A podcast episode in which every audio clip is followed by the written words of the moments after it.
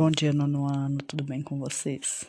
Dando continuidade, né, ao, à temática onde a gente vai falar de meio ambiente de arte, a gente vai falar de um cara chamado Roberto Burle Marx, tá? Que nasceu no São Paulo, em São Paulo, foi criado no Rio e estudou pintura em Berlim né, as visitas ao Jardim Botânico da, da cidade vão apresentar a ele as possibilidades artísticas das plantações tropicais. Então, quando ele retorna ao Rio por volta de, da década de 30, para continuar os estudos em arte já na Academia Nacional de Belas Artes, ele vai testar as ideias que ele teve a partir das referências alemãs. Então, ele vai experimentar criar arte com plantações nativas na casa dele mesmo. Né? O trabalho vai chamar a atenção do, do professor dele, que era o arquiteto Lúcio Costa, que vai convocar o Burle Marx para projetar seu primeiro jardim. E essa vai ser uma primeira experiência profissional dele como paisagista, tá? Ainda na década de 30. A partir daí, o Burle Marx vai revelar ao Brasil uma nova visão é, sobre o paisagismo. Né? Ele vai apresentar uma visão é, que esse paisagismo ele pode ser botanicamente, socialmente, esteticamente novo. Né? Esses projetos, então, dessa arquitetura moderna, esse paisagismo, vão ganhar um reconhecimento muito rápido. E ele se considera, acima de tudo, um pintor, então ele vai tratar as paisagens que ele trabalha como obras de arte.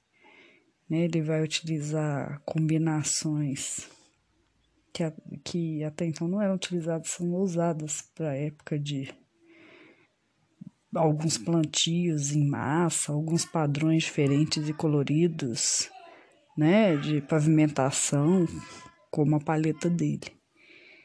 Né, vai se dedicar ao estudo da horticultura, vai adquirir novos espécimes de plantas, por onde ele passa,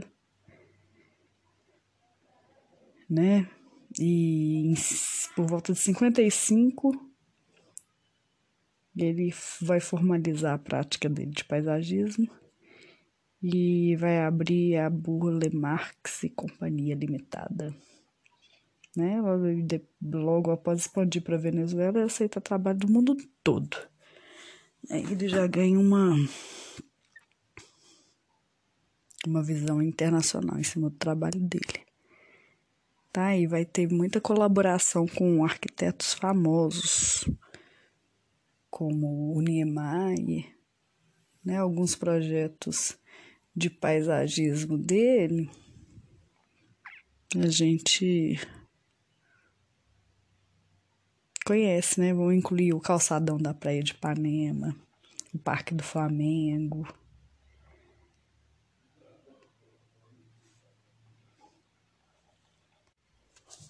né? Hum, o Burle Marx foi pintor, foi impressor, foi escultor, cenógrafo, joalheiro, músico, é, trabalhou com tapeçaria, né? Então ele tinha essa paixão pela arte em várias formas diferentes, né? O que vai fortalecer a capacidade dele de projetar as paisagens que ele que ele projetou. Ele diz que esse interesse dele pela botânica foi inspirado pela mãe dele, pernambucana, enquanto ele crescia no Rio. E mais tarde, já na Alemanha, ele ficou ainda mais fascinado pelos jardins e pelo modo que esses jardins funcionavam, né?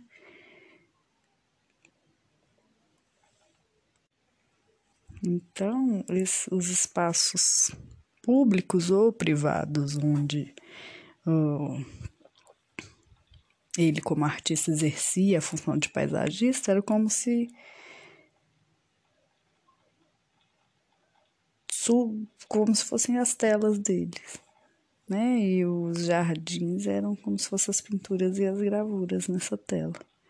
Né? Ele fazia esse cruzamento entre a paisagem e a arte. Então, pessoal, vocês vão assistir ao vídeo. Tá lá que é um programa legal apresentado pela Regina Casé que chama Um Pé de Quê? Que vai falar do Burle Marx nesse programa. Então, o programa tem 40 minutos. Então, hoje vocês vão assistir esse programa, fazer a leitura do livro, fazer as anotações do que vocês forem achando interessante. E a gente vai continuar a atividade na próxima aula. Ok? Um beijo grande para vocês e até breve.